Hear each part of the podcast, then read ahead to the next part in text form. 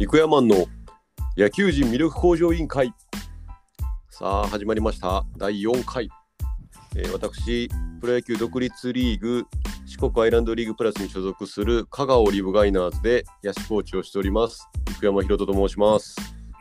私、スポーツライターをしている中島大輔と申します。よろしくお願いします。お願いしますえっ、と、この番組はですね、こう野球界にまだまだたくさん埋もれた魅力があるので発掘していこうという番組なんですけれども、まあそこをまず、球界一の特殊経歴の持ち主である生山さんのキャリアを掘りながら、いろいろ見ているんですが、まあ、前回こう野球を口説き続けた男というこう生山さんのですねまあ無名だった大学生からプロにたどり着くまでのマインドがちょっと見えてきたんですけれども福山さんあの近畿大学にこう2年間で休学して四国アイランドリーグの香川オリーブガイナーズに入団されると思うんですが、はい。これってどういう経緯があったんですか？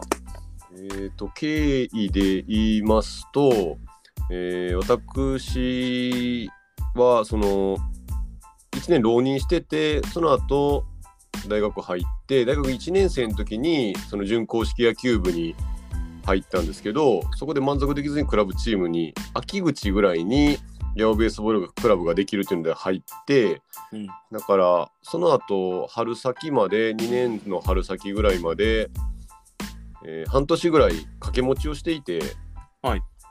で春になって試合がどっちもかぶってきてどっちも出させてもらってたんでどっちかに絞らないといけないっていう状況になりうん。で準公式の人にも止めてもらってたんですけどやっぱり公式がしたいっていうのでヤオベースボクラブ一本にしたんですよ。はい。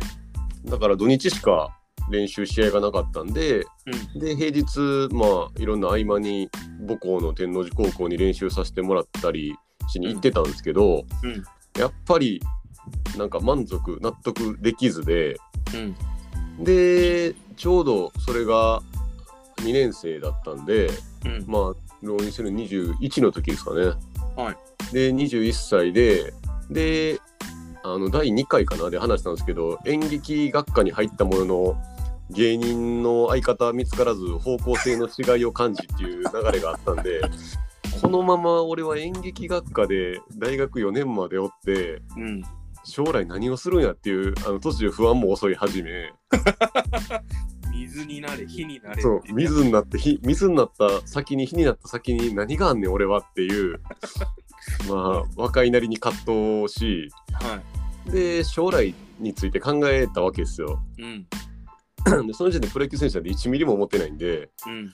だ僕のその当時の目標としてはそのうん学校の先生にまだなりたいって当時はまだちょっと思ってたんで学校の先生になるかうん。その芸人っていう道かっていうのでうん。でいやもうやりたいこと全部やろうと思ったんですよ。うん。その時に。うん。でえっと教育大学の編入の勉強を始めてはで、えっと、吉本新喜劇のオーディションを受けに行ったんですよ。うん。でまあ新喜劇の人の第1個目吉本金の卵オーディションってやつなんですけど。うん。だからあのー新喜劇が、まあ、大阪人やったら好きやったんで。うん。で新喜劇を受けに行くっていうのと、うん。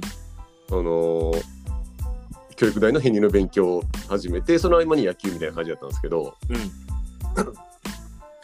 でちょっとあの完全に余談なんですけど、僕はあのその第1個目金の卵オーディションにもし、まあ、結局結果的に落ちたってことなんですけど、はい。だからもう落ちた話なんであんまりどういうことをやったんとか触れないでほしいんですけどうん。どういうネタやったんとか触れないでほしいんですけど でもし万が一僕受かってたらあの皆さんご存知かわかんないですけどあの乳首ドリルの吉田豊さんわかりますかね？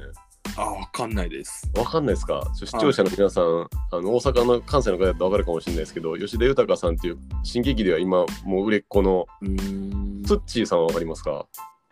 本当に関東の人間新喜劇全くわかんないです。いやまあ聞いてもらってる方はその吉田豊さんっていう乳首をドリルされるっていう謎のネタをしてる人がいるんですけどは僕その人と同期やったんでいはい。もしかしたら僕はあの今香川でコーチしてるか乳首ドリルされてたかっていうどっちかの人生やったんですよね多分。えまあその余談は置いといて。うん。でえっとその全部にとにかくチャレンジしたくて。うん。でまあチャレンジする中でやっぱ野球がもう頭が離れないんでうん。もうなんていうんですかね。感覚で言うともう邪魔になったんですよ。他のいろいろやろうと全部やりたい。ほ他他にそのん。先生になりたいとか、うん。芸人になりたいとかまだあのなんか現実的芸人は分かんないですけど、まあ、現実的な夢というか目標がある中で、うん。その仕事にもならへんようなうん。野球みたいなもんに脳内を支配されてるんでうんもうこのままやったら人生狂うと思って。うんでも当時まだそのちゃんと野球を過去のあの放送でも話しましたけどうん野球をちゃんと学んだことがなかったんで。うん。だからでも身体能力とか、まあ、身長とかも182とかあるんでうん。これちゃんと学んだらどんだけ上手くなるんやろうっていう自分への期待ですよね。うんそれはあのプロになりたいとかじゃなくてもっと上手くなるはずやっていう自分への可能性とか期待っていうのはうん。あったんでうん。っていうのでってなったらやっぱレベルを上げていかないとどういう自分の限界も分かんないっていうので、うん。クラブチームじゃなくてうん。独立リーグってどうなんやろっていううん。ので調べ始めたんですよ。うーん。でやっぱ感覚としてはその自分が30になった時をイメージして21日の時に。うん。でいやこれ先生も芸人もあの30になってからでもできるなと思って、うん。でも野球は無理やと思ったんが結構、うん。その受けようと思ったきっかけではあって。うーん。なんか今しかもう結構人生の指針としてこう、うん。今しかできないことをするっていううん。のを結構大事にはしてるんですけど。うん結局後からできることは後からやったらいいやみたいな感覚なんで。うん。だから今しかできない野球ってことを考えた時にうん。やっぱそこを受けようって決めて、うん。で親をうん。口説くというか、まあ、一応、あの親にも報告せなあかんくてうん。で父親は全然 OK やったんですけどうん。母親があのそんなん卒業してからで嫌ないのってうん。あのすごく真っ当なことを言われそうですね。そうですよね。うん。でも自分の中で野球なんて1年でも早い方がいいと思ってたんでうん。あかんねんしかも僕浪人してるんで、うん。卒業してから23とかになるんですよ、うんであかんねんって話でもうそっからもう家でずっとご飯とか食べてる時にうん「あ野球したい」って一人で言い続けるんですよ。家の中歩き回りながら「ああー野球野球」とか言って1ヶ月ぐらいずっと言い続けて。はい。で多分息子が多分頭おかしくなったんやとあの母親をめちゃくちゃ危ない息子ですよねむちゃくちゃ危ない息子っすよね。うん。で「ああ野球野球」って言ってあのずっと歩き回ってたらもう分かったわいなと、うん。受けたら納得すんねやろみたいなこと言われて。うん。でいや僕はもうその納得するためにうん。受かるとも1ミリも思ってないんで、うんで当時21歳で年齢制限があったんですよ昔のアイランドリーグは。ああありましたね。なんかうん。21222324歳までやったんで4年間受け続けて受からんかったらもう野球に縁なかったと思って諦めようって自分の中で決めてうん。であの記念受験っぽくうん。1回目を受けに行ったっていうのが流れなんですけど、うん。でそんそれで、まあ、結論から言うと1回目で受かっちゃったっていうのがうん 流れなんですけど。受かっちゃったってことはなんか野球とか運動能力が高かったんですか？えー、っとそうですね。まあ何で受かったかって言ったら 50m と遠投でほぼ受かったと思ってて、でそれ以外にもこうなんていうんですかね。戦略はめっちゃ練りましたね。戦略。で 50m と遠投 50m が5秒9やってうん。でそれもあのまっすぐ走っまあ普通に 50m でまっすぐ走るじゃないですか。はい。バーって走ってピッて食べて5秒9って言われて周りもおおってなったんですけどその測ってくれたコーチがめっちゃ笑っててうん「もう後ろ見てみ」って言ったらうん。僕むちゃくちゃ斜めに走ってるのに5秒9やったんですよ。はい。だから一人で55メーター走かなんか52メーター走ぐらいやっててうんノックスして5秒9やから、うん。お前何やねんってなって、うん。ちょっとおもろいからもう一回走れて、特別にもう一回走走らせてもらって、うん。で、よし、今度はまっすぐって言って、バーってまっすぐ走ったら、うん。で、後ろ向いたら足跡まっすぐやし、何秒ですかって言ったら6秒0って言われて、遅なってるんですよね。その、体がバランス悪いんかなんかわかんないですけど、うん。で、遠投も105メーターぐらい掘れたんで、うんなんかまあ、身体能力で結構評価してもらって、うんであとはその戦略っていうところで言うと、あの僕も弱小校やったんで高校時代にうん。全ポジション守らされたんですよ。うん。ピッチャー含め。うん。で最後僕高校3年生の時の背番号2番なんですよ。キャッチャーなんですよ、うん。でショートやりたかったんですけどほんまは。うん。で大学準公式入ってもキャッチャーがいなかったんでキャッチャーやってて。うん。でクラブチーム入って内野したいですって言ったらもう中学校以来内野してへんから、うん。下手くそやからうん。外野やってたんですよ。うん。だから僕ポジションがキャッチャーが一番長くて、うん。でもやりたいのは内野でうん。で当時受ける時やってたんが外野みたいな感じでうん。どこで受けるかむちゃくちゃ迷って。ででもキャッチャーってやっぱ僕名門でも何でもないから、うんその経験としてはきついなと思って。うん。で外野って結局外野やってる人間で外野しかできへんって思われちゃうなと思って、うん。で一か八かショートで受けたんですよ。うん。でショートやってりゃあこいつ外野でも使えんちゃうかっていう目で見てもらえるなと思って。うん。で一か八かショートで受けてうん。じゃああの結果的にあの当時のチームが足の速い内野手っていうのをうん。求めててうん。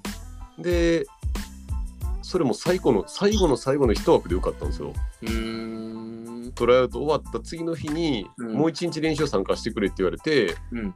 僕ともう一人を取るっていうどっちかを取るっていうトライアウトで、うん。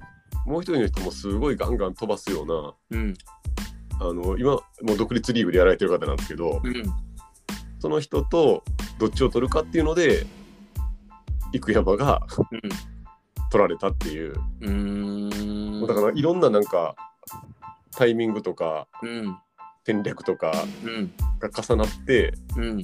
拾ってもらったって感じでしたね。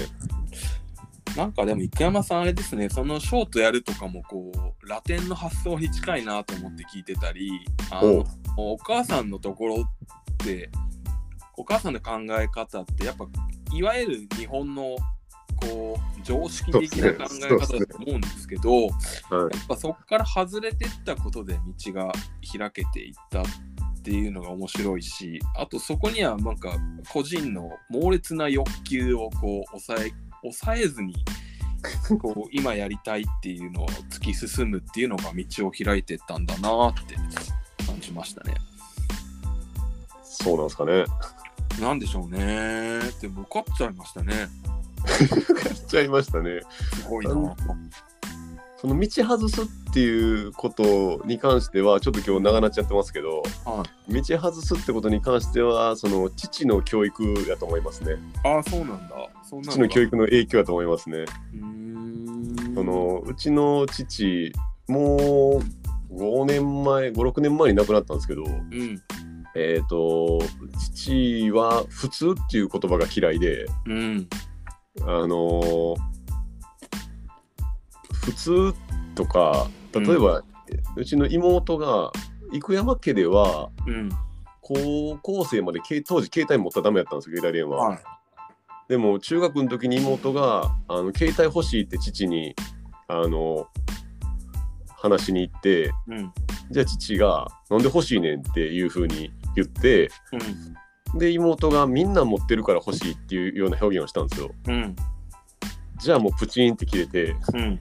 誰ちゃんと誰ちゃんと誰ちゃんが持ってんねん。うん。みんなが持ってるから欲しいんかって。うん。そのだからみんなとか普通とかがすごい嫌いなんで、うん。あの建築家やったんですけどうん。あのみんなみんなと違うことを多分しないと価値評価されないっていう職業柄もあって、うん。でだからみんなと一緒っていうのは良くないことぐらいのうん。刷り込みの教育を受けてきたんで、おー。僕が小学校4年生の時のうん。なんか学校で小学校の時に自分の好きな漢字みたいな一文字出しなさいっていううん。図工の授業のやつが前整理したりできたんですけど、うん。小学校4年生にして選んでる言葉が異なるやったんでうん。人と異なった自分の考えをしっかり持ちたいって書いてるんですけどうん。だからもうひねくれてますよね完全に。そうですね。え まあ親の言う通りって思うようにはなってるんですけどねある意味、だから振り切ったその人と違うことをしなさい父親とうん。いわゆる常識的な母親との間で多うん。分それなりにバランスよくうん、あの教育してもらったんかなと思いますね。ああいい家庭に生まれたんですね。いやもうそこは両親にすごい感謝してますね。なるほどなるほど。はい、そんな生山さんがまあ香川オリーブガイナーズにたどり着いたわけですが、はいまあ1年目のオープン戦に実はすごいことが起きるんですが、はいこれはまた次回ですね。はい、はい、皆さん聞いていただいてありがとうございました。ありがとうございました。また次回もよろしくお願いします。はいお願いします。はーい。